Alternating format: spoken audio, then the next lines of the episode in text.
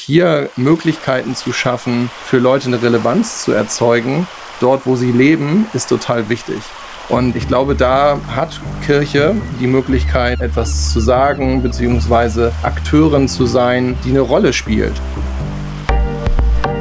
Wer kann welche Sprache sprechen und wie kann jemand anderen sozusagen das Evangelium verkündigen, von Gott erzählen, religiös kommunizieren, so wie ich es nicht kann? Herzlich willkommen beim Windhauch Podcast. Mein Name ist Tobias Sauer und ich bin heute zusammen mit der. Ach so, Emilia Handke. Sorry. und dem Dennis Borgay. Schön, dass ihr da seid. Ähm, wir wollen gar nicht so lang über den heißen Brei herumreden. Deswegen meine Frage. Äh, in diesem Fall, weil ihr ein Team seid, wer seid ihr, was macht ihr? Ähm, Dennis Bock und ich, wir sind zusammen das Werk Kirche im Dialog oder die Einrichtung Kirche im Dialog der Nordkirche. Jetzt kann man sagen, was soll das denn sein? Im besten Fall sind wir doch alle Kirche im Dialog. Wozu braucht es dazu eine Einrichtung? Das stimmt. Also Kirche im Dialog ist eher, würden wir sagen, ein Grundprinzip oder eine Bewegung der Kirche, in die wir jeden Tag hineingestellt und von der wir jeden Tag herausgefordert sind. Und die Nordkirche hatte so ein diffuses Gespür dafür zu sagen, ja, das stimmt, aber irgendwie merken wir, dass sich in einem Kontext, in dem äh, Menschen sich immer weiter von uns entfernen und Kirche immer weniger selbstverständlich wird, die Herausforderung nochmal anders stellen. Und wir müssen da irgendwie ein paar Leute ransetzen, die sich überlegen, wie kann Kirche denn gehen in einem Kontext von Kirchenferne, Konfessionslosigkeit und die mit anderen zusammen an diesem Prinzip verstärkt arbeiten. Und dann hat man sich gesagt, das könnten doch Dennis Bock und Emilia Handke sein. Und so sind wir da. Und ihr seid äh, PfarrerInnen oder ihr seid äh, Theologinnen oder ihr seid Sozialarbeiter? Was habt ihr? Also ich bin Pastorin ähm, der Nordkirche und habe Theologie und Philosophie studiert ähm, und erstmal einen Umweg über die Uni genommen, um dann mich auch in der Praxis bewähren zu wollen und zu sagen, ich will das, worüber ich nachdenke, auch in der Praxis tatsächlich machen und probieren. Und Dennis Bock ist kein Pastor. genau. oh, jetzt haben wir es. jetzt ist die Katze aus dem Sack. Genau. Ich, ähm, ich bin äh, studierter Germanist und Soziologe.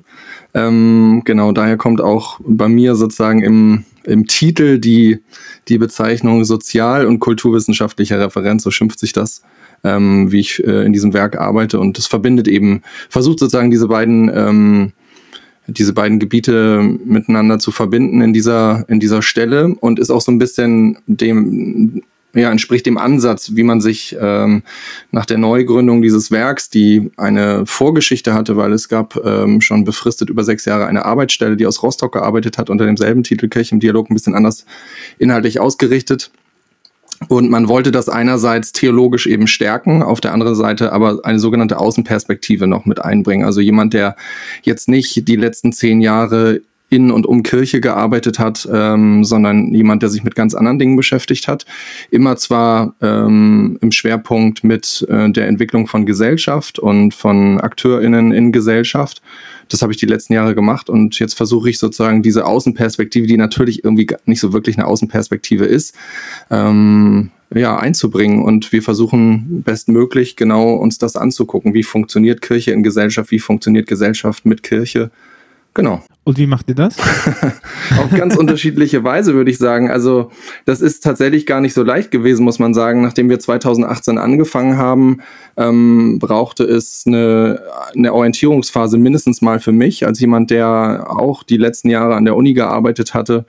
Ähm, sich überhaupt mit dem Themenfeld der sogenannten säkular lebenden Menschen, ein Thema, was uns so aufge oder vorgesetzt war, ähm, sich zu befassen. Was bedeutet das eigentlich, äh, Kontext zunehmender Säkularität?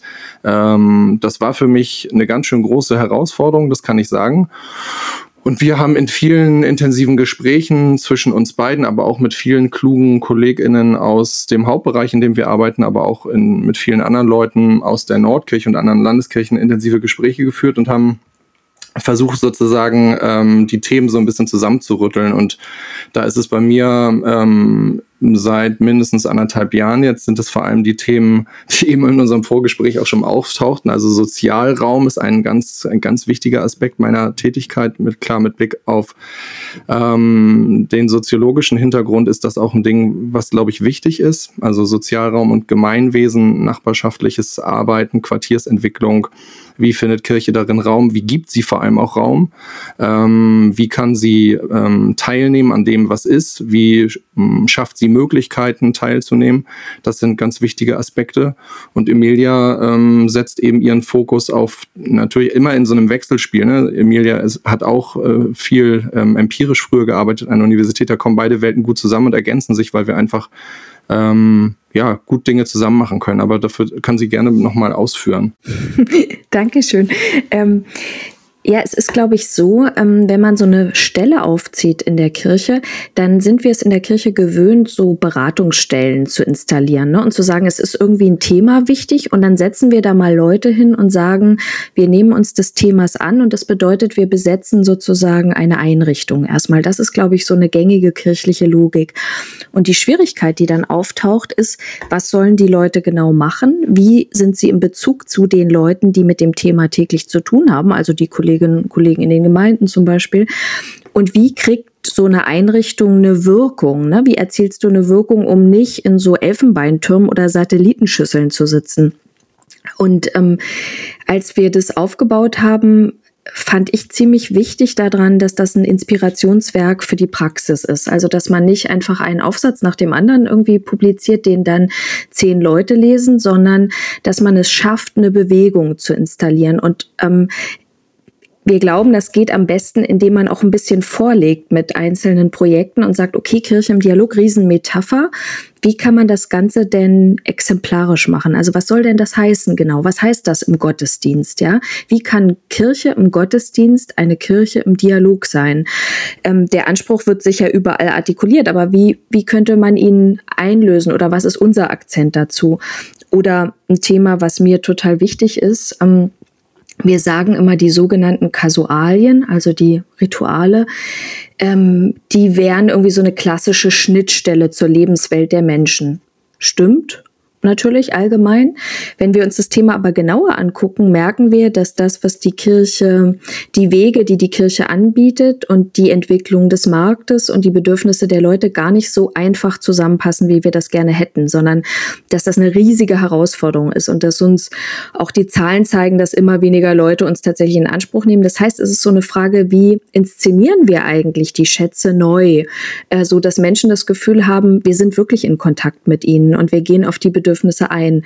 Und dann sind es sozusagen wirklich Beispielprojekte. Ne? Also vielleicht kann Dennis auch gleich mal erzählen, ähm, was sozusagen seine Arbeit im Konkreten bestimmt. Ähm, ich kann es für mich sagen, zum Beispiel ähm, versuche ich mit den beiden Hamburger Kirchenkreisen zusammen eine Ritualagentur zu gründen. Also zu sagen, Kirche ähm, soll ihre Rituale nicht nur über die Gemeinden anbieten, das ist total wichtig. Für diejenigen, die Gemeinde verbunden sind, ist das ein guter und wichtiger äh, Weg. Aber was ist mit denen, die gar keinen Zugang zur Gemeinde haben? Wie kommen die eigentlich mit unseren Schätzen in Kontakt? Und da glaube ich, dass es eines ergänzenden Zugangswegs bedarf, der sich vor allen Dingen digital gut aufstellt, ähm, der andere Formate, die Pastorinnen und Pastoren längst machen, aber die nicht so sehr bekannt sind, wie zum Beispiel eine Bartrauung, eine Schiffstrauung, eine Gospeltrauung, eine Schlagertrauung und so weiter, ähm, oder Taufe am Flughafen und so weiter, tatsächlich so in die Öffentlichkeit bringt, dass Leute sagen, krass, das ist auch Kirche, das hätte ich nicht gedacht, so, ne? Das ist ein Beispiel. Oder dann gibt's das Projekt Pop-Up Church, da gehen wir wir mit einer Frage aus der Lebenswelt auf die Straße. Also zum Beispiel die Frage, wofür stehst du auf? Oder ähm, äh, wofür sollen wir beten? Oder wir waren mal mit der lebendigen Jukebox auf dem Weihnachtsmarkt oder all sowas. Ne? Da gehen Pastorinnen und Pastoren mit Vikaren, Vikaren zusammen auf die Straße und stellen sich sozusagen einem Thema, setzen sich aus, verlassen die Komfortzone, gehen in die Lernzone und gucken, was geschieht. Nächstes Projekt ist die Wohnzimmerkirche. Ähm, wir haben gemerkt, in einem kleinen Team aus Kolleginnen und Kollegen, zum Teil aus Gemeinde, zum Teil aus Popularmusik, aber auch ähm, eine Schriftstellerin ist dabei, jemand von der evangelischen Jugend oder zwei von der evangelischen Jugend. Wir haben gemerkt, okay, Gottesdienst für junge Erwachsene, das ist immer was, was wir so sagen, aber wenn wir uns unsere Formate angucken, dann merken wir, es gibt viele, in die wir gar nicht bedenkenlos einladen können, weil die Leute können nicht nachvollziehen, wie diese Liturgie ist, die wissen nicht, was Kyrie eleison heißt, die wissen nicht, ähm, wie der Ablauf ist und es verunsichert die zu Recht zutiefst so. Das ist keine ähm, wohltuende Erfahrung, die man dort machen kann. Ja, das ist dann nicht kein frohes Erleben, sondern das ist ein irritierendes Erleben. Das heißt, wir haben versucht, das Setting so zu verändern, dass es wirklich dialogisch ist. Das heißt, dass Menschen das Gefühl haben, sie, mit ihnen wird auf Augenhöhe gesprochen. Das heißt, es gibt keine Predigt mehr, sondern es ist ähm, so, dass wir gegenseitig Fragen ziehen aus einem alten, schrabbeligen Kaugummiautomaten, der sogenannte Fragomat. Und da sind dann Fragen drin wie, wovon hast du zuletzt geträumt? Ähm, welche Figur aus der Weihnachtsgeschichte wärst du ge gerne gewesen? Oder woran hast du heute gedacht, als du morgens aufgewacht bist? Und die Leute kommen miteinander ins Gespräch. Ähm, das ist sozusagen ein Beispiel dafür, wie wir das umgesetzt haben. Ähm, ich könnte jetzt ein bisschen mehr erzählen. Du kannst auch überlegen, natürlich, wo du nachfragen willst, aber ich wollte dir nur mal was anbieten und ähm, freue mich schon, was Dennis so dazu tut. Also der, der Ansatz in dem Bereich, den, den ich verantworte, ähm, ist sozusagen ähm, ein anderer. Wir, ähm, vor knapp zwei Jahren, ähm, dadurch, dass, das hatte ich mir ja schon ausgeführt, das Werk Kirche im Dialog eben auch natürlich mit einer großen Metaphorik umgarnt ist im Titel das heißt, wir mussten auch ein Stück weit überlegen, wie möchten wir dieses Werk einfach äh, eigentlich auch stärker profilieren von den Themen her. Und ähm, wir sind der festen Überzeugung, dass ähm, die Frage danach, ähm, wie ähm, was Kirche eigentlich in den Sozialraum einbringen kann und wie man ähm, Gemeinschaft und Zusammenleben gut zusammen organisieren kann, dass das ein Thema ist, das für Kirche total wichtig ist. Und deswegen haben wir das äh, zu einem Themenfeld gemacht, das ich ganz wesentlich ähm, verantworte. Und ähm, das, was ich im Wesentlichen mache, ist äh, tatsächlich ähm, Gemeinden einerseits zu beraten. Ähm, das funktioniert in der Regel so, dass ähm, wir Sozialraumanalysen für ähm, Kirchengemeinden anbieten, ähm, die uns anfragen können. Und wir aber natürlich, äh, wir haben knapp 1000 Gemeinden in der Nordkirche, für die wir theoretisch verantwortlich sind oder für die wir zuständig sind ähm, dass wir ähm, sagen, wir müssen schauen, dass wir irgendwie exemplarisch arbeiten, dass wir mit einigen Gemeinden, die vielleicht besondere Herausforderungen haben oder dass man einfach guckt, dass man ein, ein Spektrum vor dem Hintergrund von Regionalität, von Themen, von Zielgruppen hinbekommt, einfach mit ihnen exemplarisch durchspielt. Wie sieht eigentlich euer Sozialraum im Speziellen aus? Was sind hier die besonderen Themen und die Herausforderungen und die dann gemeinschaftlich anzugehen?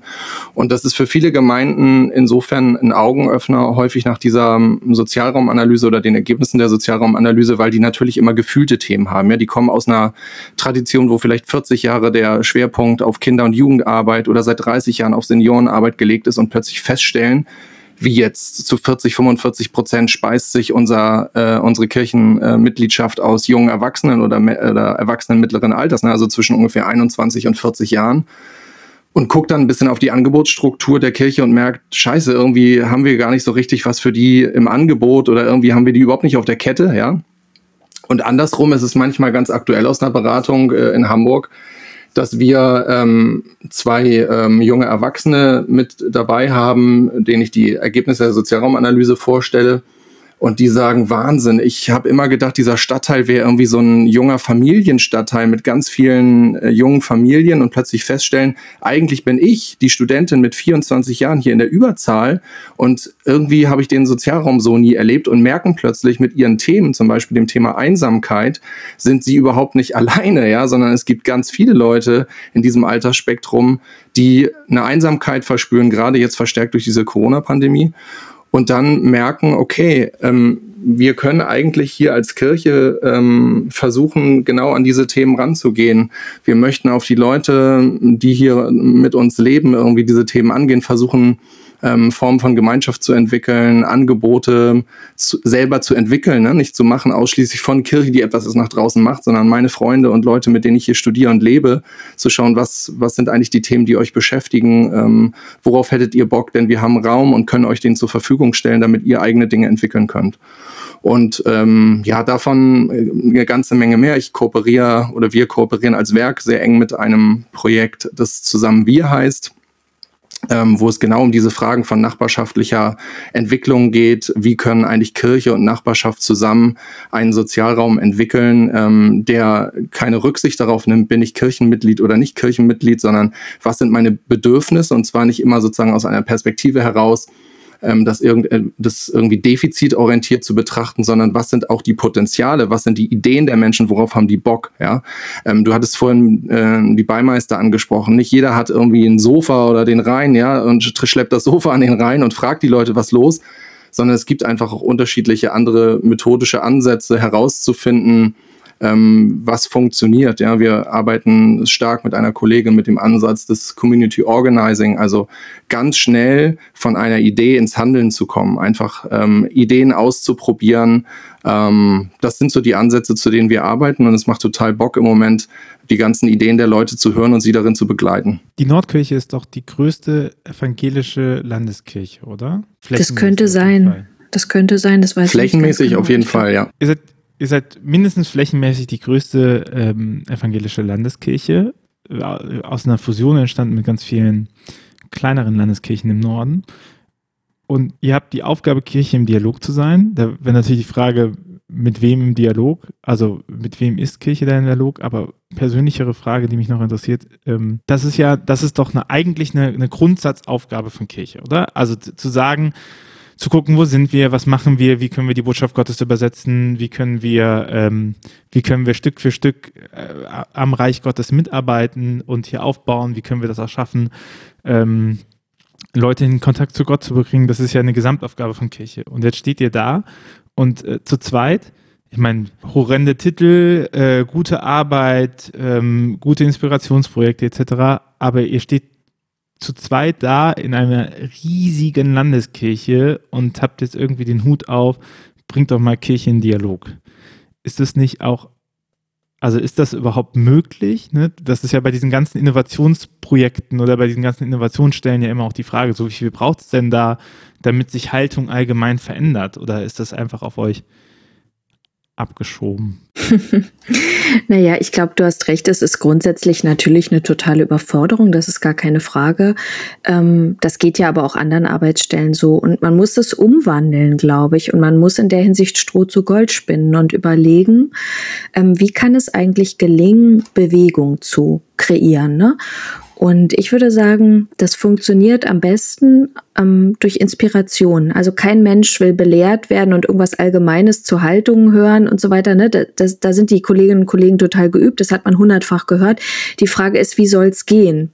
Ähm, denn jeder weiß ja, wie die Realität ist, wie das Dickicht um einen herum wächst, das Dickicht von Verwaltung, das Dickicht von Ansprüchen, das Dickicht von innerkollegialen Herausforderungen und so weiter und so fort. Und die Frage ist, wie kriegen wir das, dass wir uns aufrichten hin? Ne? Wie kriegen wir die Freiheit, den Atem, den Ruach, ne? so wie du sagst? Wie kommt der Wind in die ganze Geschichte? Und ich glaube, der kommt in die Geschichte, indem wir uns, indem wir uns selber zum Medium machen, also sozusagen zum Seismographen, ja, zu sagen, hey, wenn ich denke, ähm, warum würde ich eigentlich in so ein Gottesdienstformat nicht gehen? Oder warum äh, merke ich, dass in meinem Umkreis Leute sagen, ey, ähm, du arbeitest bei der Kirche, ähm, ist mir fremd, ist mir wirklich fremd.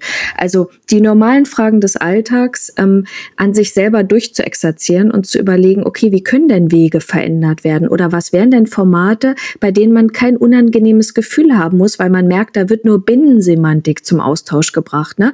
Das ist eine rein innerkirchliche Veranstaltung, bei der die kommen, die so sozialisiert worden sind und die dann miteinander das pflegen. Ne? Das ist ja auch nicht schlecht. Das ist nur eben nicht Kirche im Dialog im Sinne von im Dialog mit ihren vielen Mitgliedern. Ja, 97 Prozent unserer Mitglieder besuchen den Sonntagsgottesdienst nicht ähm, und auch schon gar nicht im Dialog mit Menschen, die sowas wie Freundinnen und Freunde, Sympathisantinnen und Sympathisanten der Kirche sind, ähm, die sagen, ich finde die Idee gar nicht schlecht. Ähm, irgendwie leuchtet mir das schon ein, dass es eine Institution gibt, die gute diakonische Arbeit macht. Ich war auch schon mal bei einer Beerdigung dabei und das, was der Pastor da gesagt hat, das hat mich schon getragen in dem Moment. Ne? Es gibt so ein diffuses Gespür, dass das schon irgendwie was Gutes ist, die Kirche. Es sei denn, es kommt irgendwie dramatische Missbrauchsskandale und so weiter. Ne? Dann, dann wird das natürlich nochmal krass befragt, zu Recht natürlich auch, ne? Keine Frage. Aber dieses Gespür, was Leute haben, zu sagen, irgendwie ist das was Gutes, aber sie kommt mir irgendwie nicht nahe. Also sie begegnet meinem Alltag, in meinem Alltag maximal im Modus des Schlummerzustands. Also dass man weiß, sie ist irgendwie da und es stehen auch sieben Türme in der Stadt und die leuchten auch mitunter mal zu Weihnachten, aber ich weiß nicht, was ich da für mein Leben finden könnte. Ne? Und ähm, diese Erfahrung ist ja halt überhaupt nicht neu. Ne? Also wir hatten es mal klassischerweise, als wir eine Pop-up-Church auf dem Weihnachtsmarkt gemacht haben. Da wollten wir uns in eine Krippe stellen und die Weihnachtsgeschichte in vier unterschiedlichen Versionen erzählen, also von den unterschiedlichen Evangelisten. Und wir hatten uns nicht genau angeguckt, wo diese Krippe steht auf der Mönckebergstraße in Hamburg und wussten nur, die wird ja überall sichtbar sein. Ne? Wie kam es? Wir fanden die nicht und sind da rumgeirrt auf diesem Weihnachtsmarkt. Und wir hatten aber äh, den Medien auch gesagt, wir stehen an dieser Krippe. Das heißt, wir haben dann Leute gefragt, wissen Sie, wo die Krippe ist? Und die einen wollten uns zur Apotheke schicken, weil sie dachten, wir suchen Grippemittel. Und die anderen ähm, haben überlegt, wo der Krebsstand ist, weil wir eben Krebs essen wollen. Das ist so ähm, absurd wie real, äh, zu sagen, ja, ähm, wir denken innerkirchlich, die Krippe ist das zentrale Symbol, ja. Nee, äh, ist es vielleicht, aber kein Mensch erwartet, dass man die aufsuchen würde an Weihnachten. Und das ist aber die Geschichte, die wir innerkirchlich ständig erzählen, ja.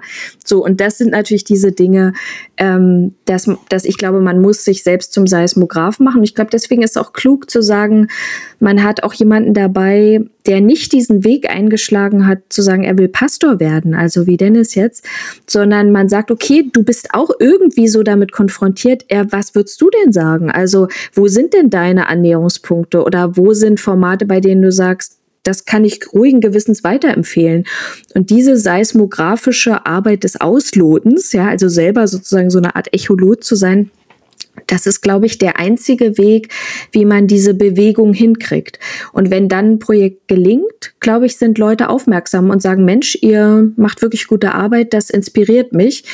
Andernfalls, wenn das nicht gelingt, merkt man, dass sich natürlich der Gegensatz zwischen denen, die in der Gemeinde tagtäglich mit für 3000 Mitglieder oder wie auch immer verantwortlich sind und irgendwie mühevoll gucken müssen, wie können sie die unterschiedlichen Erwartungshaltungen zwischen Senioren, Kindern und so weiter bedienen, dass die sagen, na, was macht ihr da eigentlich? Ähm, mich erreicht es nicht, ne? Und diesen, diesen Hiatus muss man irgendwie zu überwinden und ich glaube, das geht nur mit Geistkraft, Tobias.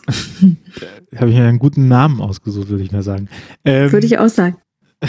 Aber also ich weiß nicht, wie, wie ihr das so handhabt auf äh, äh, WG-Partys oder ähnlichen Sachen.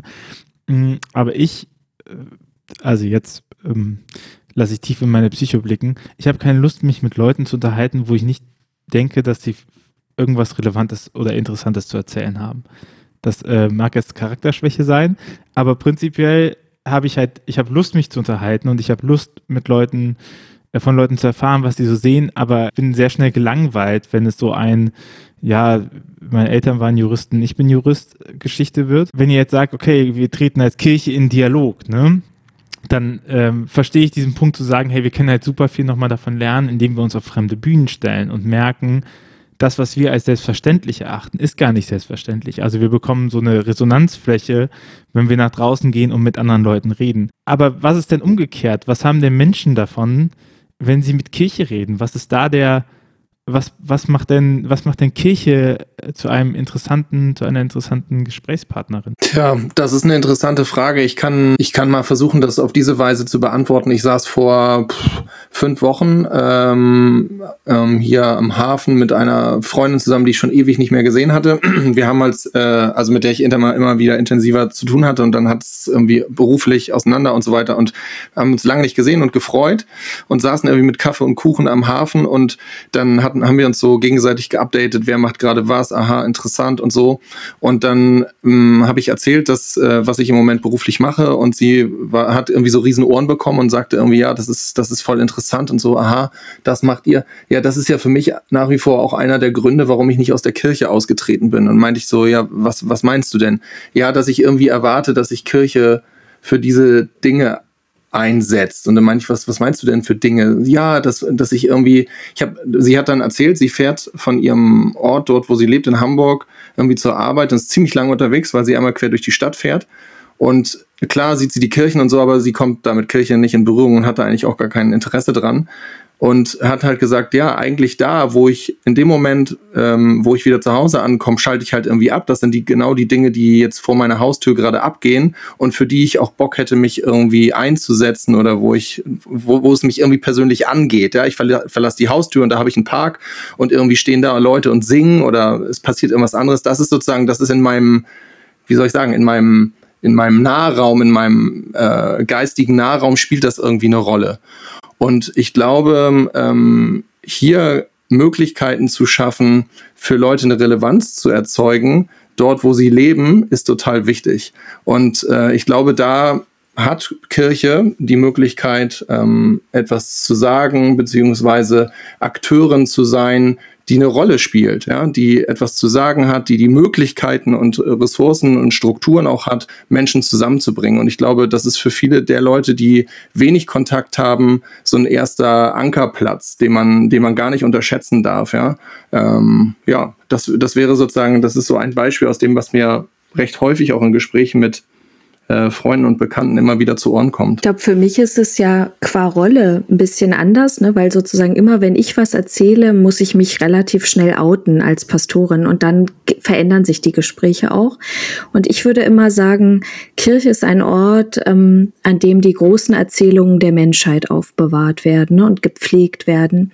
Das sind unglaubliche Geschichten, ja. Das sind die Geschichten von Liebe und Verderben, von Verrat und Verlust, von Tod und Leben die sind wunderbar. Wenn man die aber als Kind nicht gehört hat, dann verdunkeln die sich ne, und schweben irgendwie so durch unsere Kultur, aber die Frage ist, wie kriegt man Zugang dazu? Was ist denn, was wartet denn an dem Ort? Also an der Kirche werden sie einerseits erzählt, andererseits werden sie natürlich auch irgendwie konkretisiert, indem man versucht, Gott ein Gesicht zu geben in dieser Welt. Ja, also wir haben viele Menschen, die bereit sind, hauptamtlich oder ehrenamtlich zu sagen, ich stelle mich in eine Nachfolge, ich will Gott in dieser Welt ein Gesicht geben, ich will zeigen, vielleicht so ähnlich wie Dennis es gesagt hat, was das an meinem Ort bedeuten kann auf verschiedenen Feldern.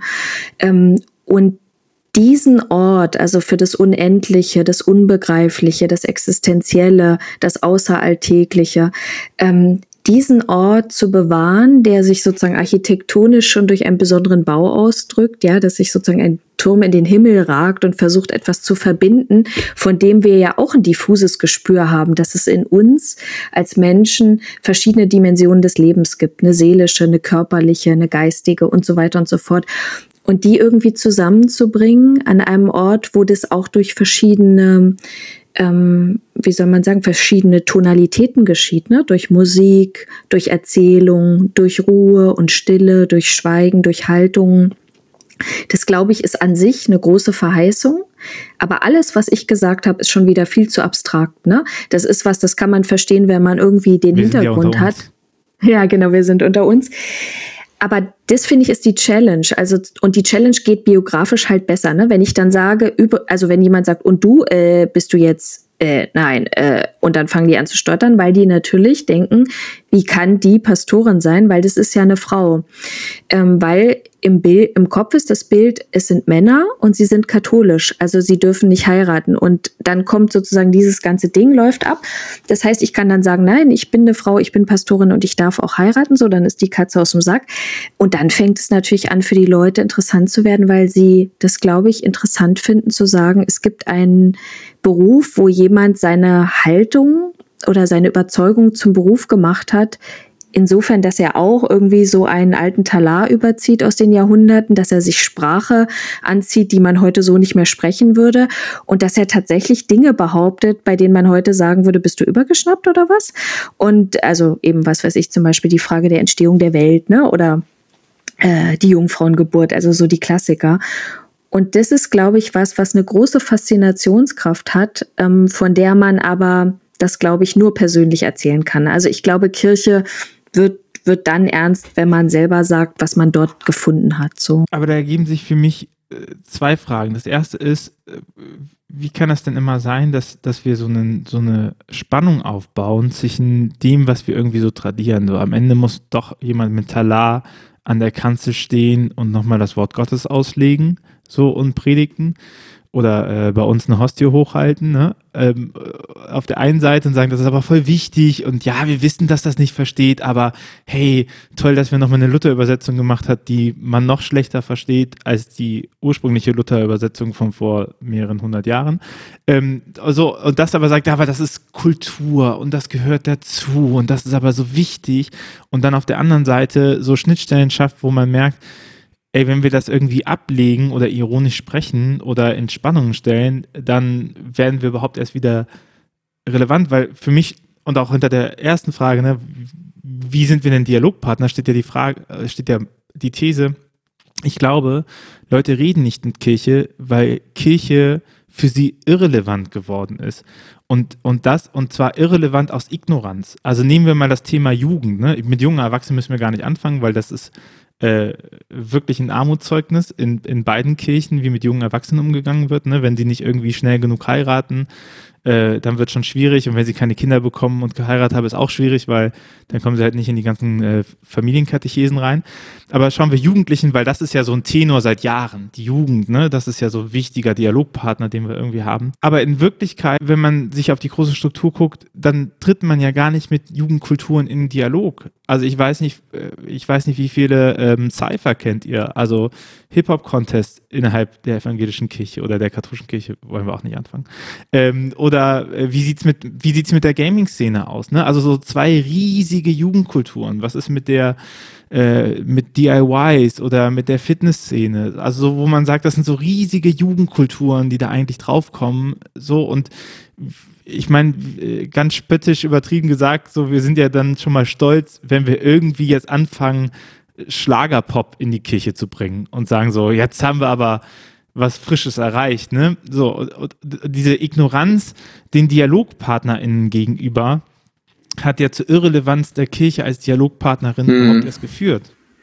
Ja, ich, ich würde gerne also zwei Anmerkungen dazu machen. Die eine ist, dass, als du das erzähltest, äh, wichtig ist dann doch, dass am Ende die Pastorin irgendwie auf der Kanzel steht und so. Das, das gehört dazu. Das sie sich taufen lassen. Ja, genau. So. Wann lassen aber, sie sich taufen? Aber das Interessante ist halt, dass wir aus Gesprächen, aber auch aus den entsprechenden Studien, äh, weniger jetzt die Studien, sondern vor allem mehr die Gespräche, finde ich natürlich viel interessanter, dass es schon so ist, dass äh, du sprachst von jungen Erwachsenen, dass es junge Erwachsene gibt, die sagen, boah, es nervt mich so, das ist kein Gottesdienst, der hat mit mir gar nichts zu tun, ich verstehe kein Wort, ich weiß überhaupt nicht, was hier los ist, das hat mit meiner Lebenswelt nichts zu tun, brauche ich nicht. Deswegen ähm, vielleicht sowas, so ein Konzept wie Wohnzimmerkirche, wo man genau versucht, das, das aufzugreifen. Auf der anderen Seite sind es aber auch, haben wir genau in derselben Gruppe Menschen, die sagen, ich finde das gerade geil. Ich hätte es gern so traditionell, wie es irgendwie geht. Ich brauche das überhaupt nicht verstehen. Ich will sozusagen den Gesang, ich will diese Form des Gebets, weil das sozusagen der Ort ist, wo ich mich voll wegbeam. Ja? Das ist sozusagen, da komme ich irgendwie zur Ruhe und das ist genau wichtig für mich. Und das macht die Sache so schwierig. Wenn ich von mir ganz persönlich ausgehen würde, würde ich sagen, ich hätte gerne eine Mischung aus beidem. Ich hätte irgendwas, was ich verstehe und was mich anspricht, was mich abholt, da wo ich stehe. Und gleichzeitig will ich in so einem krass riesigen Kirchraum einen Posaunenchor, der mich wegbläst, im wahrsten Sinne des Wortes. Das finde ich mega geil. Genauso wie bei ähm, wir hatten, äh, mir und ich haben dann manchmal die Gelegenheit, auch bei größeren Gottesdiensten dabei zu sein, so und da einen, unglaublich beeindruckenden Chor zu hören, es flasht mich. Das finde ich hammergeil, auch wenn ich nicht der Kirchgänger bin und damit auch mit vielen äh, Aspekten damit nichts zu tun haben kann. Punkt eins. Der Punkt, zweite Punkt ist, diese Frage von Subkultur oder von Kultur dieser Zielgruppe und dieser Ausschließlichkeit, wie man die eigene, in Anführungsstrichen, eigene Kultur denkt und keine Schnittmengen darin, ist einfach das Schlimme daran, ja, weil wir versuchen genau gerade diesen Aspekt ähm, stark zu machen. Gerade die Frage nach äh, Sport und Leistungssport, der total wichtig ist, ist immer eine Form des Zurückgeworfenseins auf mich und den Körper und mich und den Geist, ja, äh, immer sozusagen an Grenzen zu geraten. Das zu verbinden mit einer Form von Spiritualität, die mir sagt, ähm, hier komme ich an einen Grenzbereich und äh, diese beiden Formen mal zusammenzudenken, ist so etwas, was wir gerade äh, exemplarisch versuchen mit einer Gemeinde ähm, mal ein bisschen weiter zu denken, weil, weil ich den Eindruck habe, dass hier an vielen Stellen einfach diese Schnittmengen nicht konsequent gedacht werden oder nicht mutig genug gedacht äh, werden. Ja, was soll das damit zu tun haben, verstehe ich nicht. Ja, muss man halt mal ausprobieren. Ja, du wirfst natürlich, Tobias, einen ganzen Sack voller Probleme auf, ne? Das ist ja klar. Ähm, diabolische Fragen sind das. Und alle sind zurechtgestellt. Also das klingt immer auch so ein bisschen churchy, aber ich glaube, ähm, das Bild des Geistes spricht ja noch für was anderes, nämlich für Vielsprachigkeit. Ja, also wir brauchen sozusagen ähm, ein Geist, der sich in verschiedene Richtungen äh, ausstreut. Und diese Vielsprachigkeit ist eine enorme Herausforderung. Das merkt man ja an sich selber. Ne? Man gehört einem gewissen Milieu an, hat Vorlieben. Ich kann auch nur bestimmtes längs und so weiter. Ne? Ich werde auch in bestimmten Kontexten unsicher. Das ist ja gar keine Frage. Der Anspruch aber, den ja irgendwie auch Paulus so schön mit diesem formuliert hat, ich muss allen alles werden. Ja, klar, die Kirche muss allen alles werden. Das kann ich jetzt hier sozusagen groß rausposaunen und sagen, ähm, ähm, hinter dem Satz stehe ich. Aber die Frage ist ja, wie schaffen wir das, den einzulösen? Also wie kriegt man, ich kann es ja auch in meiner eigenen Person nicht, ne? Ähm, keiner von uns kann es, sondern die Frage ist, wie kann eine Institution sich so aufstellen, dass sie vielsprachiger wird? Und ähm, das finde ich tatsächlich eine große Herausforderung. Mir fällt das immer in der Personalpolitik auf, dass ich denke, wir müssten stärker ähm, auch Ta Talentscout-Arbeit machen. Also, dass wir bereits in den Predigerseminaren gucken, wer kann welche Sprache sprechen und wie kann jemand anderen sozusagen das Evangelium verkündigen, ja, wenn man das mit so einem ganz klassischen Wort sagt, oder zu sagen, von Gott erzählen, religiös kommunizieren, so wie ich es nicht kann, ja. Und ich muss die Größe besitzen zu sagen, Scheiße, du hast was, das habe ich nicht und es klingt ziemlich gut und ziemlich geil und du bist auf dem Punkt. Ich bin dagegen schwierig, intellektuell das und das und das und das, aber dafür kann ich Dinge gut auf den Punkt bringen oder und so weiter und so fort. Ne? Also das kann man ja durchspielen an, jeden, an jedem ähm, unterschiedlichen Menschen.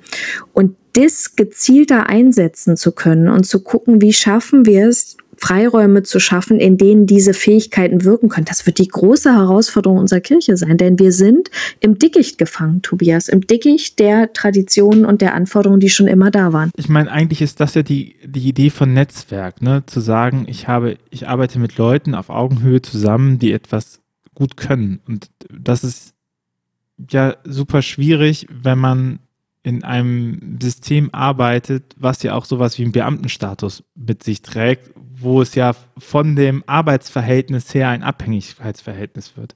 Und das kann man natürlich immer, hm, das kann man schön reden und wenn man einen guten Vorgesetzte hat, einen guten Vorgesetzten, dann funktioniert sowas ja auch top, ne? aber im Zweifel äh, und das erleben, also das erleben wir nicht in, der, in anderen Bistümern und Landeskirchen natürlich, dass äh, innovative Projekten ganz oft auch an Neid scheitern. Also wie gerade wenn ich mit ähm, vor allen Dingen weiblichen äh, ähm, Christinnen, Pastorinnen spreche, die in den sozialen Medien unterwegs sind, immer wieder dieser Neid darauf zu sagen, ja, was du machst, das funktioniert ja nur, weil, keine Ahnung, du bist blond oder ja, du zeigst halt so viel Haut oder ich höre immer, ich bin theologisch schwach.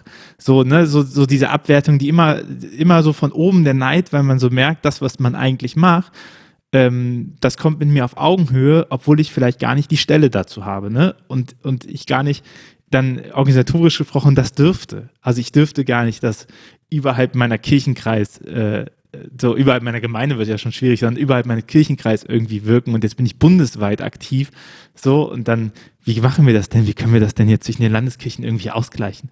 Also können wir da vielleicht einen Regiofilter einführen oder so, damit das nicht passiert, ne? Also, aber das ist so, es ist lustig, aber ähm, es ist gleichzeitig auch traurig, weil das ja genauso auch in, in, keine Ahnung, Wettbewerben dann ausgeschrieben wird. Dann werden digitale Projekte gesucht für den Bereich der XY-Kirche. Ne? Und da denkst du so, ja, aber das, ist ja nichts verstanden. Oder auch wenn ich in den Sozialraum gehe, ne, wenn ihr eine Pop-Up-Kirche macht, eine Pop-Up-Church macht und der steht auf dem Marktplatz und dann sagt er, ja, sorry, welcher Kirchenkreis bist du nochmal?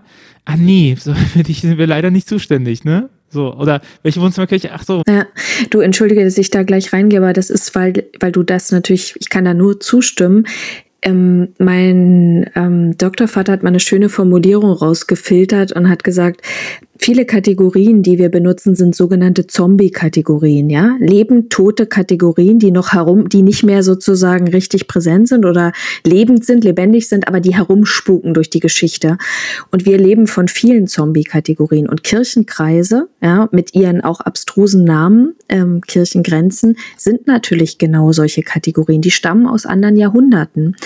Und das ist die Organisationsform, in der wir noch stehen. Und wir merken ja, dass es alles wackelt ne? weil es genauso ist, wie du sagst. Was soll ich erklären? Schon die Nordkirche versucht ja mit einem Wort wie Norden äh, irgendwie flexibler zu sein als evangelisch-lutherische Kirche im Norddeutschland, was der eigentliche Begriff ist. Aber du hast natürlich vollkommen recht. Und bei Kasualien merken wir es natürlich auch. Die Leute verstehen doch gar nicht, warum sie nicht in der Kirche, sie wollen in der Kirche heiraten, sie haben den Pastor, kennen sie aus ihrer Kindheit, das soll zusammengebracht werden und das ist dann eine andere Kirche als der, an der sie sozusagen am Ort gemeldet sind sind. Ja, das ist die Lebensrealität.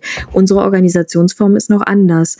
Und diese, also das ist ja auch ein Bild des Geistes, ne? diese Grenzen aufzulösen und äh, zu diffundieren. Puh, das wird eine Mammutaufgabe werden, aber die müssen wir angehen, keine Frage, ja. Also versteht, warum ich das frage. Ne? Ich, ich, ich frage das, um, um zu verstehen, was Dialog hindert, weil die Tatsache, dass wir wissen, dass nur drei bis neun Prozent der Leute in die Kirche gehen, ähm, in den Gottesdienst besuchen, was wir sonst immer so als Highlight rausstellen und so, dass, äh, dass, dass die Kirchen auszuzahlen steigen etc. Das ist ja nichts, was wir erst seit fünf Jahren wissen, sondern das ist etwas, was wir seit Ende der 90er wissen, ne, mit den Studien so.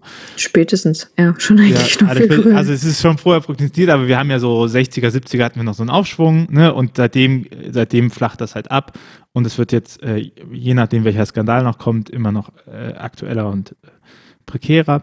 So, und auch schon, keine Ahnung, auch wenn man sich nachkonziliare Theologie anguckt auf katholischer Seite, diese, dieser Faktum mit äh, in den Dialog treten mit der Welt, das ist so krass verankert. Das hat zum Zweiten Vatikan überhaupt erst geführt. Ne? Das ist, das ist äh, in der Pastoralkonstitution der katholischen Kirche ist es der erste Satz, so Freude, Hoffnung, Trauer und Leid. Ähm, sind, finden Widerhall in den Herzen der Jünger Jesu Christi. So, also das ist schon so alt und, ne, und trotzdem, und das hängt ja jetzt nicht an euch oder so, so, und trotzdem heißt es immer, ja, das sind zukünftige Aufgaben, die wir mal angehen müssten. Ne? So, das hat man. Und, und das ist meine Frage ist, was hindert denn diesen Dialog? Also wieso stehen wir jetzt immer noch 50 Jahre später äh, da und sagen, das müsste man mal tun. Ne? Also damit möchte ich nicht bezweifeln, dass ihr schlechte Arbeit macht oder so. Sind, äh, da bin ich weit davon entfernt, so versteht mich da nicht falsch, sondern ich möchte verstehen, äh, was die Hindernisse in solchen Prozessen sind, weil da, wo ihr auf die Straße geht, da, wo ihr Projekte macht, und das ist ja auch eine Erfahrung, die ich aus dem Netzwerk habe, die andere InterviewpartnerInnen auch schon habe, da, wo man sagt, wir machen jetzt mal was, wir haben, wir haben äh, Klaus Douglas sagt, Leidenschaft schlägt Qualität. So habe ich mir seitdem gemerkt, so wo Leute leidenschaftlich hingehen und sagen, wir wissen, wir sind nicht die großen Grafiker, aber wir machen jetzt einfach mal das so, wie wir darauf Bock haben. Da funktioniert das ja immer. So, ich habe, ich kenne kein Projekt, wo die sagen, jetzt sind wir mit Leidenschaft reingegangen, das ist aber gescheitert. So, sondern es funktioniert immer. So, und wenn es auch nur die beflügelt, die da sind. Aber wie, woran, woran hakt das? Ne? Wieso, wieso ist das immer wieder eine neue Aufgabe? Ich glaube, also um das mal aus meiner Berufspraxis ähm, dir wiederzuspiegeln, ich äh, bekomme gar nicht so selten Anrufe. Leute sagen, ja, ich weiß, dass ihr äh, im Werk irgendwie das Thema Sozialraum und äh, Sozialraumorientierung habt. Ähm, ich glaube, dass das hier total dran ist. Ähm, ich fände es so toll, wenn Sie zu uns mal nach Schleswig-Holstein kommen. Wir sind eine ganz kleine Gemeinde und so, aber ich sage Ihnen eigentlich jetzt schon, ich habe dafür eigentlich überhaupt gar keine Zeit. Aber ich weiß, dass das irgendwie dran ist. Was können wir denn da machen? So, und dann bist du in dem Gespräch und die Leute wissen, das ist ein Thema, das total wichtig ist. Die merken das, sie, sie merken das an ihren Gottesdienstzahlen, sie merken das an den Gesprächen mit den Leuten, ja, dass, dass es irgendwie dran ist, da was zu verändern. Und dann ist das ein Gespräch, das ist, ein, das ist eine Fahrstelle, ich glaube 75 Prozent. Und das heißt dann, ja, aber ich habe hier ähm, das neue Kita-Gesetz, ich habe die Friedhofsreform, ich habe den Zukunftsprozess im Kirchenkreis, ich habe dies und jenes und tralala. Das heißt, es ist in manchen Dingen einfach schlicht eine strukturelle Überforderung, die ich dann spüre. Und das ist natürlich eine organisationale Frage. Ja, also wie, welche kirchenleitenden Personen, mit welchen Professionen sitzen eigentlich auf welchen Stellen und welche Aufgaben verbindet sich in diesen Stellen. Ja, also wofür wird eigentlich Platz geschaffen? Wollen wir dass diese Kirchengemeinde verwaltet wird? Oder wollen wir, dass sie irgendwie einen Platz bietet für Menschen, in dem sie sich ausprobieren können, in dem sie eine Relevanz erzeugen?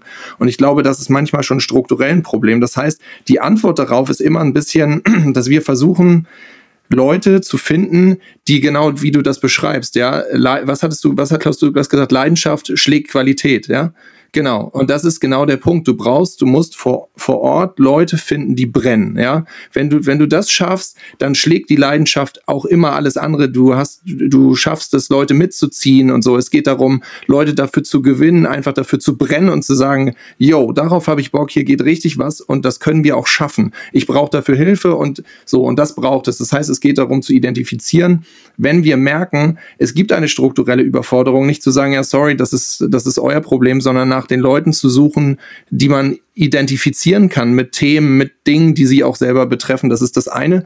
Und das andere ist dann, das ist passiert ja auch nicht selten, zu sagen, ähm, das betrifft euch ja als Gemeinde nicht alleine, sondern ihr habt drumherum fünf, sechs andere Gemeinden. Ja, aber das, das sind ja, sagen wir denken dann sehr stark in Parochien. Ähm, das ist sozusagen, wer ist für wen zuständig.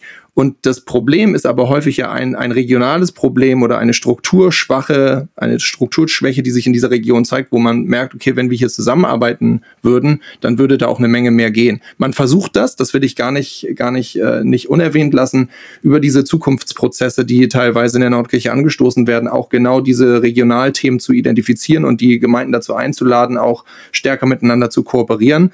Aber das aus den Köpfen zu bekommen, ist not so easy. Ja, und das Schwierige Schwierige ist, es braucht ja irgendwie zwei verschiedene Qualitäten und die stehen sich ziemlich entgegen. Die eine Qualität ist, du musst ausmitteln tätig sein. Du musst es schaffen, integrieren zu sein, eine große Gemeinschaft sozusagen zu begleiten in einer Zeit. Ne? Das ist die Aufgabe von einer so vielfältigen Gemeinde, wie jeder sie hat. Das ist sozusagen die eine Qualität und dich auch in den öffentlichen Diskussionen sozusagen moderat, dialogisch ausmitteln zeigen. Wichtige Qualität will ich nicht gering schätzen. Du brauchst auf der anderen Seite freie Radikale. Du brauchst Leute, die den Mut haben, den Mumm, sich frei zu machen von dem, was andere über sie sagen, die vorangehen und die sagen, ich setze ein Thema, ich riskiere, dass ich nicht jeden in jedem Moment mitnehme und ich versuche das sozusagen durchzukriegen durch das Dickicht. Ne? Ich versuche ein Fenster reinzuschlagen, gewissermaßen Fenster mit Aussicht. Und diese zwei Tendenzen, ähm, ähm, braucht es. Die sind schon in einer Person schwer zusammenzukriegen und sie sind natürlich der permanenten Beurteilung ausgesetzt. Also so wie du es gesagt hast, Tobias, natürlich, sobald ich mich ins Internet begebe, wird gesagt, ah, sie macht es so, sie macht es so, sie macht es so. Es sind Berufe, die in einem hohen Maße von ihrer Persönlichkeit leben. Damit wird man in hohem Maße in seiner religiösen Subjektivität natürlich auch beobachtet verglichen und so weiter und so fort. Und das heißt, ähm, das führt sehr schnell zu einer unglaublichen Müdigkeit, Überforderung und auch Sorge, weil wir natürlich als Menschen ähm, lieber gelobt und gestützt werden wollen, als ständig angegriffen, ähm, weil wir verunsicherbar sind und alles. Und diese Schwierigkeit sehe ich, dass es viele junge Leute gibt, die eine gute Idee haben, aber die denen die Kraft fehlt, das sozusagen gegen Widerstände durchzusetzen ähm, und auch in den unterschiedlichen Anforderungen, in denen sie stehen, zu bewahren. Und da muss ich dir ehrlich sagen, ich bin da auch ratlos. Aber die Beobachtung, die ich mache, auch mit unserem Projekt, wie, wie wir gestartet sind damals mit Ruach, oder auch wenn ich ähm, im Gespräch bin mit den unterschiedlichen CreatorInnen, dass der Widerstand kommt von Kirche. Mhm. Der Widerstand kommt ja. nicht von außen. Außen mhm. finden die das immer ziemlich geil, dass das endlich ja. jemand macht und jemand macht. Und die Leute, die so draufhacken, das sind entweder, also oft sind es halt Fundi-Christen, wo ich sage, das ist auch jenseits der, der Relevanz, dass man das wahrnehmen muss. Ne? Mit, du kommst in die Hölle, drauf geschissen. Ist halt äh, mega dumm, machen sie halt, aber ich glaube, das ist nicht so relevant organisatorisch. Aber super viele haben Probleme innerhalb der Organisation, weil die sagen, du kümmerst dich jetzt nicht mehr da und darum, ne? Du machst nicht mehr das und das und so. Also dieser, dieser Widerstand zur, äh, zu, du darfst das auch ausprobieren und du darfst jetzt das machen und wir freuen uns eigentlich, wenn ihr in Dialog tretet. Also wir freuen uns darüber, wir unterstützen das.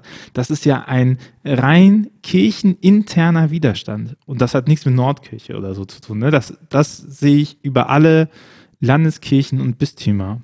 Und das ist ja dann super spannend, auch nochmal im Hinblick auf eure Stelle, ne? wenn, wenn da gesagt wird, so, es gibt hier aber eine Stelle, die das offiziell fördern sollte. Deswegen meine Sache, seht ihr das auch so und ähm, macht ihr was dagegen? Naja, Könnt weißt du, dagegen machen? Ich glaube, es ist erstmal ein institutionelles Dilemma. Also da steckt ja nicht nur die Kirche in dieser Schwierigkeit, ne? dass sozusagen ähm, eine so große Institution muss natürlich einmal auch ihre Identitätsfrage stellen. Das heißt, ähm, wer sind wir? Was ist unser Gemeinsames? Äh, was sind irgendwie verbindliche Orientierungen und so weiter? Das ist uns ja als Institution schon lange eingegeben und das haben wir, glaube ich, ziemlich inhaliert.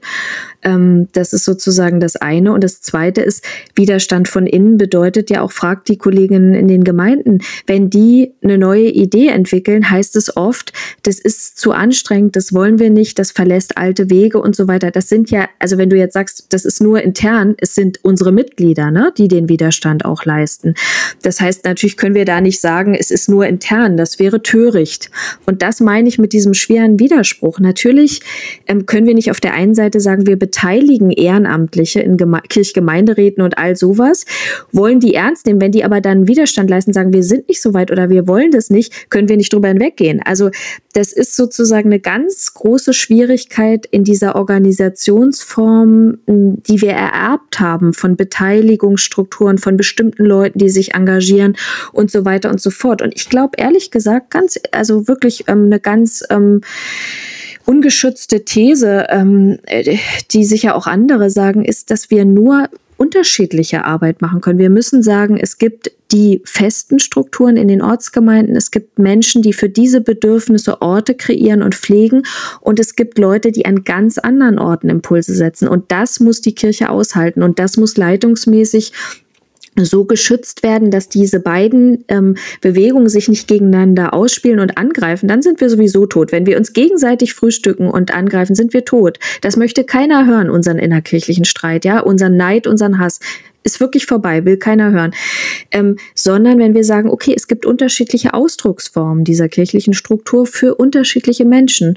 Und diese Orte müssen eben nur unterschiedlich sein dürfen. Das ist, glaube ich, ziemlich wichtig. Und mein Eindruck ist, dass es in vielen Gemeinden, dass viele Gemeinden, äh, dass viele Kolleginnen und Kollegen einfach total japsen, weil ihre, ihre Freiheit sich dort mh, mm, so sehr in bestimmte Bahnen lenkt. Ne? So. Aber wir sind ja unter uns, deswegen dürfen wir mal so ein bisschen auch kabbeln raus. Äh, also ich, ich frage das, um es, um es zu verstehen. Ich habe auch keine Lösung dafür. Ne? Und ich verlange auch nicht von euch, dass ihr darauf eine Lösung habt, aber ich, ich versuche, ähm, ich versuche das zu verstehen, weil ich glaube, da hängt ganz viel die, die, die, die Hoffnung in Kirchenentwicklung ab von diesem Faktum, weil was es wird ja so getan, als ob es eine gleichwertig große Menge gibt an Leuten, die Tradition bewahren wollen und an Leuten, die sagen, hey, Kirche hat sich mal wieder zu verändern. Und zwar, weil wir an Gott glauben oder ähm, weil wir Hoffnung darin haben, dass es Gott geben könnte.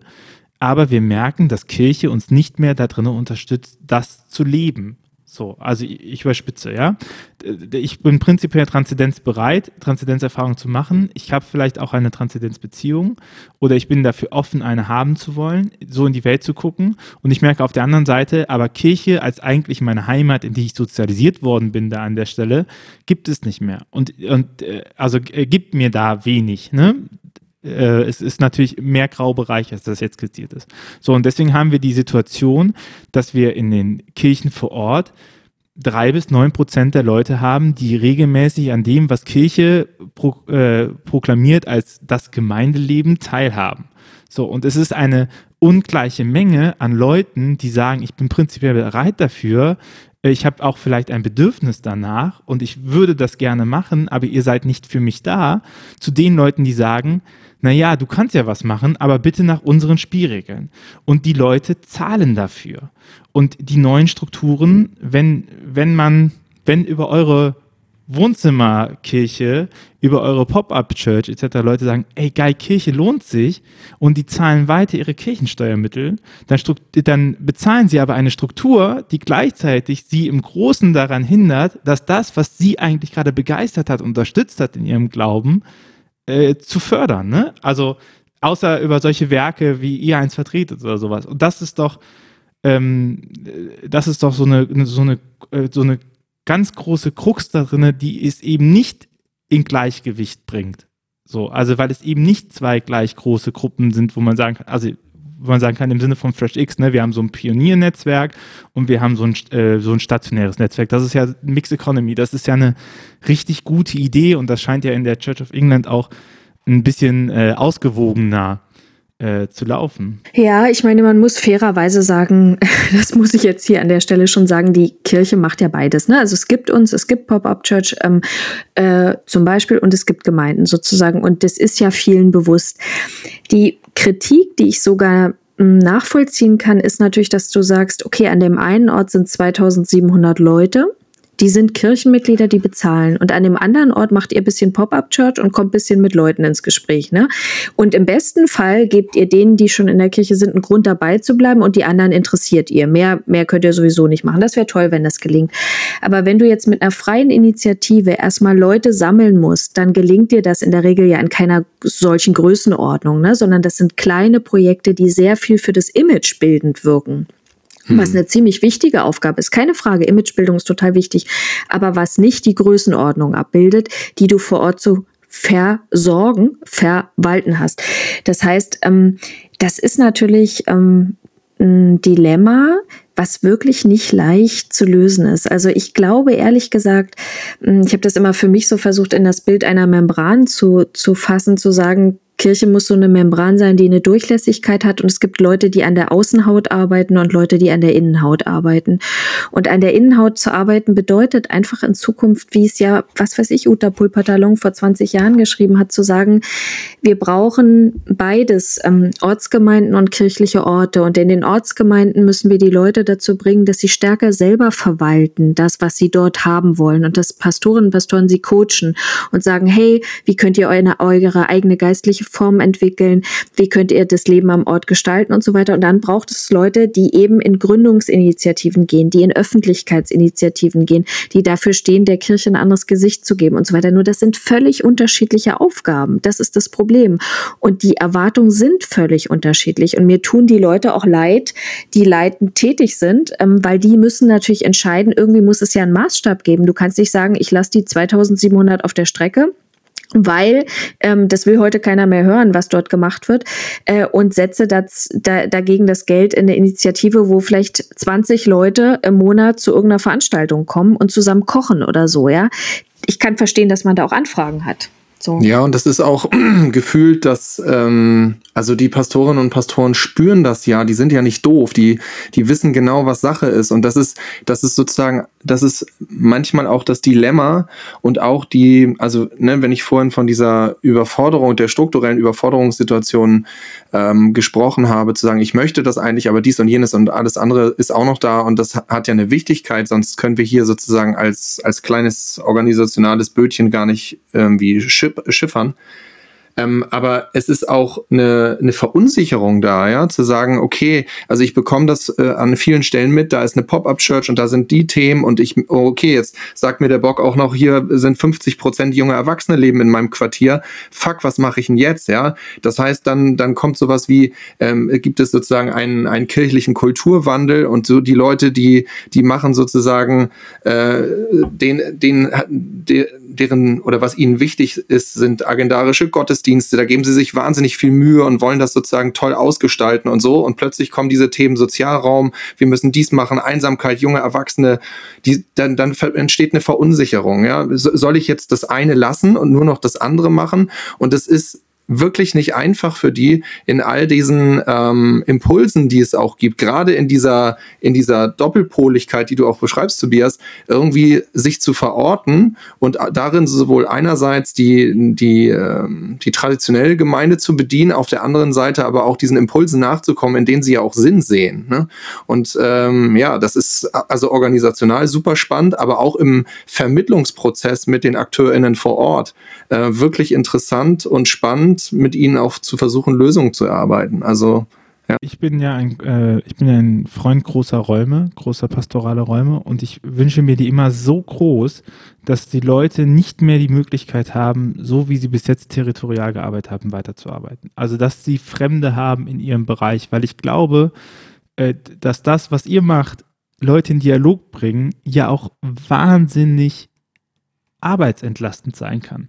Weil ich habe euch vor diesem Podcast ja auch gesagt, ich habe keine Fragen vorbereitet. Und äh, das stimmt ja auch. Äh, aber pst, nie weiter verraten.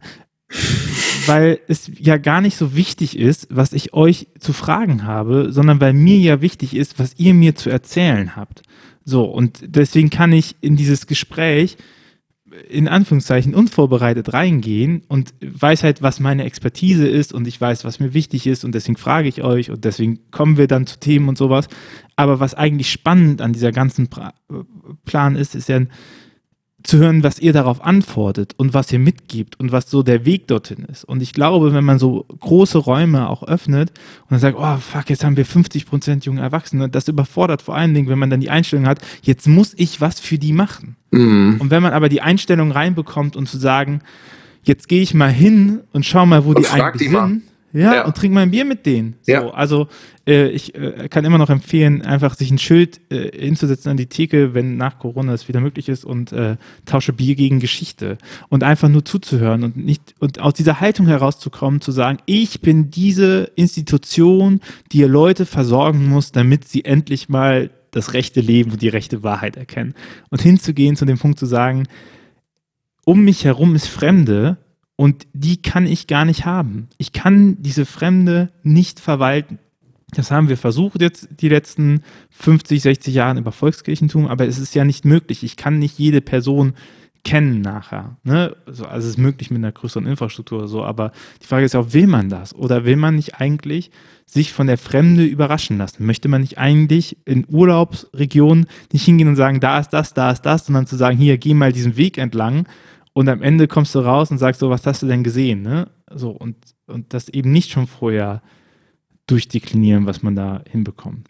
Ja, ich glaube, du hast total recht. Das ist ja gar keine Frage. Das Wahrnehmen ist ja irgendwie eine ganz entscheidende Aufgabe und das Hören. Und trotzdem, glaube ich, ist die Herausforderung noch ein Stück weiter. Und das ist ähm, die Leute, die das machen, die sich an der Bar sitzen mit einem Schild, ähm, äh, müssen am Ende sowas wie Transformatoren sein. Also sie müssen irgendwie umwandeln, was sie gehört haben. Das muss noch nicht unbedingt das Angebot sein, aber sie müssen gucken, was mache ich mit der Wahrnehmung. Und nichts anderes ist ja das, was wir jetzt hier auch machen. Wir reden darüber, wir teilen das, damit Leute inspiriert werden. Und das, da würde ich sagen, liegt der, der Hase absolut im Pfeffer. Die Frage, wie wir von dem Reden und Analysieren dazu kommen, zu sagen, okay, jetzt hast du gehört und was machst du jetzt? Also wa was macht ihr denn jetzt vor Ort? Was ist der Punkt? Und die, die, die Anstrengung, die dahinter ist, du kannst natürlich nicht an jedem Abend mit so einem äh, Bierschild da sitzen oder mit einem Schild äh, und einem Bier, weil du irgendwann, du bist voll, du bist dicht, du bist müde und so weiter. Ne? Ähm, das heißt, ich glaube, den Impuls haben viele Kolleginnen und Kollegen, dass sie sagen, das berührt mich, wenn ich auf dem Markt stehe oder wenn ich, wenn mir Eltern äh, von der Geburt ihres Kindes erzählen oder wenn ich jemanden, jemanden am Krankenbett äh, in den letzten Stunden begleite. Aber die Frage auch da ist, was bedeutet das für, für deine Arbeit? Also du kannst davon erzählen, kannst sagen, genau, und deswegen beerdige ich und besuche Kranke oder deswegen mache ich äh, die Aktion Predigtbier oder wie auch immer, ne? Aber der nächste Punkt ist ja, wie schaffst du die Transformationsarbeit vor Ort zusammen äh, voranzutreiben und zu sagen, okay, diese Wahrnehmung, wie ziehen wir die jetzt auf? Und da würde ich sagen, wirklich auch bescheiden, also auch ein Projekt wie Pop-Up Church, natürlich ist es toll zu sagen, wir gehen zwei oder dreimal im Jahr auf die Straße. Ja, aber wofür steht es? Es steht erstmal nur schlicht und weg dafür, ein anderes Bild von Kirche zu vermitteln und Menschen das Gefühl zu geben, wir setzen uns auch aus. Ja, wir sind nicht hinter steinernen Mauern und wir haben die Wahrheit auch nicht mit Löffeln gefressen. Ähm, aber viel mehr als das ist es erstmal nicht. Und ähm, die, die Fragen, die wir kritisieren, sind ja, wie kann man das ganze System umgestalten? Ja, wie kann man den Tanker, den Tanker zu einem Schnellboot machen? Und da muss ich dir echt sagen, das ist eine super schwierige Frage. Und es gibt ja viele, die sagen, es muss sterben, bevor es auferstehen kann. Ne? Und es geht um eine palliative Ekklesiologie. Das kann sein, dass das stimmt. Wenn ich dir so zuhöre, Emilia, dann äh, reift in mir eine Erkenntnis. Wir reden ja sonst immer so von den kontinuierlichen Strukturen und so von Gründer- und Pionierstruktur. Und wenn ich dir zuhöre, habe ich so das Gefühl, wir brauchen eigentlich die nochmal so eine Zwischenschicht. Also wir brauchen sie nicht, aber ich glaube, es ist sinnvoll, nochmal so eine Zwischenschicht zu haben, und zu sagen, wir brauchen eben auch so eine Transformatorinnenstruktur. Weil das ist ja auch ein großes Problem, weil viele Leute sind ja auch einfach keine GründerInnen-Persönlichkeiten. So, ich glaube, dafür bra du brauchst ja diesen, ja, du brauchst dieses so, ist mir doch scheißegal, was morgen ist, so. Weißt du, du, du brauchst dieses, ich mach das jetzt mal, das wird schon irgendwie gut gehen und, und dieses Vertrauen da, also Vertrauen oder Einfältigkeit manchmal auch darauf, dass es irgendwie gut wird. Das kann ja auch nicht jeder leisten. Aber auf der anderen Seite gibt es ja auch super viele, die auch sagen, ja, aber ich will nicht derjenige sein, der hier nur Kontinuität liefert, ne? Und aber ich bin auch nicht die Person, die jetzt sagt, ich mache ein neues Projekt. Und ich glaube, ähm, wovon wir oder ich auch viel zu wenig geredet haben in letzter Zeit, ist auch zu sagen, ey, es gibt aber auch dieses, du kannst auch einfach Transformator, Transformatoren werden und zu sagen, ich bin nicht komplett neu, ich mache keine Gründersachen, ich gehe jetzt nicht raus, ich, ich gehe jetzt nicht mit einem Talar auf den Marktplatz, habe ich keinen Bock drauf. Aber ich, ich übe mich da drinne, das, was ich höre, also mich auszusetzen, dass ich höre und das, was ich höre, umzusetzen. In dem Bereich, in dem ich umsetzen kann. Das ist nichts. Neues, Großes, das ist eher so In Inkremental-Innovation oder so, ne? Aber, aber ich nehme das ernst nochmal. So, und ich, ich möchte nicht einfach nur das weitermachen, sondern ich möchte eben auch Transformatorin sein. Ja, ich würde sogar mm, fast sagen, mm, Gründer sind gewissermaßen Transformatorinnen, ne? So und ähm, denn du musst ja am Ende diesen Wandlungsprozess machen. Du gründest ja nur dann, wenn du eine Problemanalyse, eine genaue Wahrnehmung gemacht hast. Aber was sozusagen daran, glaube ich, der, der entscheidende Punkt ist, du musst als Kirche gucken, welche Persönlichkeiten hast du versammelt. Wer sind diejenigen, die vorangehen? Wer sind diejenigen, die den Mut haben zu setzen? Und wer sind diejenigen, die stützen, die mitanalysieren, die absichern? Ne? Und die sagen, ich bin derjenige, ich habe riesigen Respekt vor Kolleginnen, deren Arbeit daraus besteht, äh, an Krankenbetten zu sitzen und Menschen das Sterben und das Kranksein zu erleichtern. Und das ist ihre tägliche Arbeit das ist nicht meine tägliche Arbeit. Und ich bin froh, dass andere diese Arbeit machen und dass ich Teil einer Kirche sein kann, wo Menschen diese Arbeit machen. Ich finde es wunderbar und es macht mich stolz, dass es das in unserer Kirche gibt. Aber die Persönlichkeiten sind unterschiedlich. Den einen strengt es ungeheuer an, fordert emotional bis zum Get-No. Den anderen, für den ist es eine natürliche Ausdrucksweise. Und diese Art von Talentarbeit zu sehen, ich glaube, das ist Aufgabe unserer Leitungsperson, zu gucken, wen setzen wir an welche Stellen und wem geben wir auch den Rückenwind und den Mut zu sagen, oder nicht den Mut, den hat derjenige im besten Fall selber, aber den Rückenwind und die Stärkung zu sagen, genau, geh mutig voran, wir wollen ähm, das absichern und sagen, das ist die Richtung, die wir auch brauchen. Ne, so. Ey, es ist äh, sehr, sehr super, ähm, es ist sehr, sehr super spannend. Es ist super spannend mit euch. Und also, wir, könnten bestimmt jetzt auch noch die zwei Stunden voll machen, aber ich habe euch eine Stunde versprochen. Wir bleiben dabei, ihr müsst einfach nochmal wiederkommen und sagen, an welchem Punkt ihr gerade seid, wie, wie es sich gerade bei euch so entwickelt. Das würde mich sehr freuen. Hm. Meine Abschlussfrage an euch, äh, Dennis, an dich zuerst. Was wünschst du dir von einer Kirche der Zukunft? Boah, da haust du aber auch die kleinen Fragen raus. Ja, ich bin ein bescheidener Typ. Ja, das habe ich auch sehr zu schätzen gelernt über die letzten 70 Minuten.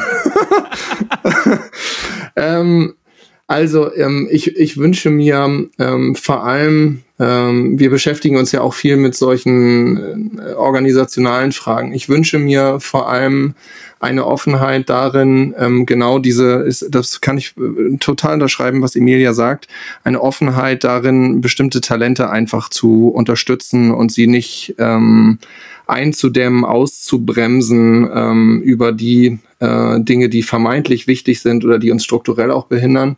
Weil ich glaube, diese Talentförderung zu erkennen, ähm, die, die, die Möglichkeit zu haben, zu wissen, mit wem ich was machen kann und was eben nicht. Das ist so wichtig, damit wir die Energie, die wir brauchen, um genau solche Prozesse anzustoßen, äh, wirklich äh, konsequent und pointiert da einzusetzen, wo sie auch gebraucht werden. Das ist für mich total wichtig und es braucht vor allem darum ein Netzwerk, das das eben auch ermöglicht. Ja? Ähm, so eine, ja, eine vielleicht, äh, das ist so ein großes Wort, aber ich glaube, dass, ähm, dass viel daran stimmt. Ich wünsche mir eine Ermöglichungsstruktur und eine Ermöglicherinnenstruktur, äh, die sozusagen zukunftsfähig das fördert, von dem wir glauben, dass es förderungsfähig ist. Ja. Die Milia, du ahnst es schon, die gleiche Frage an dich. Was wünschst du dir von einer Kirche der Zukunft? Ich wünsche mir ähm, Tiefe, ich wünsche mir Geistlichkeit, ich wünsche mir Ehrlichkeit, ich wünsche mir Selbstbescheidung, ähm, ich wünsche mir Tatkraft und ähm, Mut, ähm, darauf zu vertrauen, dass der Schatz in uns liegt. Also den Schatz haben wir schon längst. Das sind die wunderbaren Geschichten, die uns überliefert worden sind wie sie es auch immer geschafft haben durch diese Jahrhunderte, in dem Leute was weggenommen haben, was dazu getan. Und äh, der liegt auch in uns, glaube ich, nämlich in, ich glaube, das Größte, was wir haben, ist unsere eigene Hoffnung, unser eigenes Vertrauen, unser eigener Glaube, unser eigene, unsere eigene Sehnsucht danach, dass es anders ist. Das müssen die Triebfedern und Triebkräfte sein. Und ich wünsche mir sehr, dass wir die ineinander sehen können und wenn wir sie sehen, in dem anderen stärken können ähm, und friedvoll miteinander diese Aufgabe angehen können, weil ich glaube, alles andere ähm, schlägt uns quasi die Beine weg und ich möchte, dass wir laufen können. Vielen, vielen Dank für eure Zeit. Wenn du, liebe Podcast-HörerInnen, äh, Spaß an diesem Podcast hattest und wenn du es interessant fandest, dann sei doch nur nett und unterstütze uns mit einem Review auf iTunes oder der anderen Podcast-Plattform, über die du hörst. Äh, folg uns gerne, wenn du uns über Spotify hörst. Äh, und schreib uns gerne auch dein Feedback dazu. Auf windhauch.ruach.jetzt findest du alle Informationen. Oder äh, mir persönlich an tobias.ruach.jetzt oder in den sozialen Netzwerken Hashtag Windhauch Windhauch. Du wirst, du wirst schon einen Weg finden, uns zu kontaktieren, mich zu kontaktieren. Emilia Dennis, vielen, vielen Dank für eure Zeit. Danke, dass ihr dabei wart. Bis zum nächsten Mal. Ciao.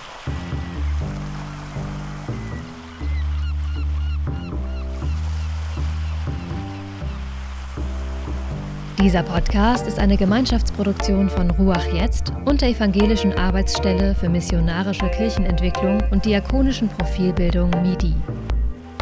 Produziert von Ruach Jetzt.